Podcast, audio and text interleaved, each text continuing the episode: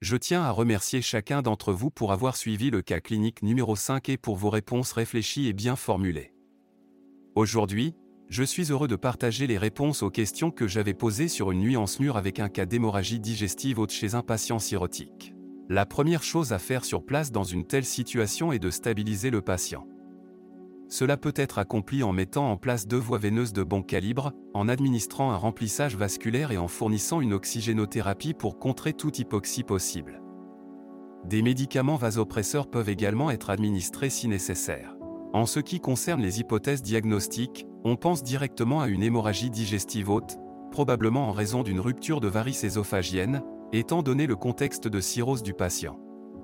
Bien que d'autres causes, comme les ulcères gastriques ou duodénaux, ne doivent pas être exclus, elles sont moins probables dans ce cas précis. La gestion de l'instabilité hémodynamique est également cruciale. La stabilité peut être maintenue en administrant des solutés, tels que du sérum salé à raison de 1 à 2 litres, et de la noradrénaline si nécessaire pour obtenir une pression artérielle moyenne supérieure à 60 mmHg. Un transfert rapide vers un centre spécialisé pour une prise en charge gastro-entérologique d'urgence est également impératif. Pour les traitements pharmacologiques, la prise en charge des hémorragies digestives hautes est bien codifiée. On peut administrer un bolus de sandostatine 25G, suivi de 25 GH en perfusion continue. Un bolus de pantoprazole de 80 mg, suivi de 8 mg par heure en perfusion continue, est également recommandé. Il est à noter que l'hexacil n'est plus recommandé en raison de la présence de thrombose et de son inefficacité.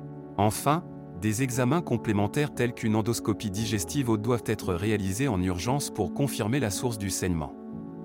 Des bilans sanguins, notamment le nombre de cellules sanguines, le temps de prothrombine et l'INR, sont également nécessaires pour évaluer le degré de coagulopathie.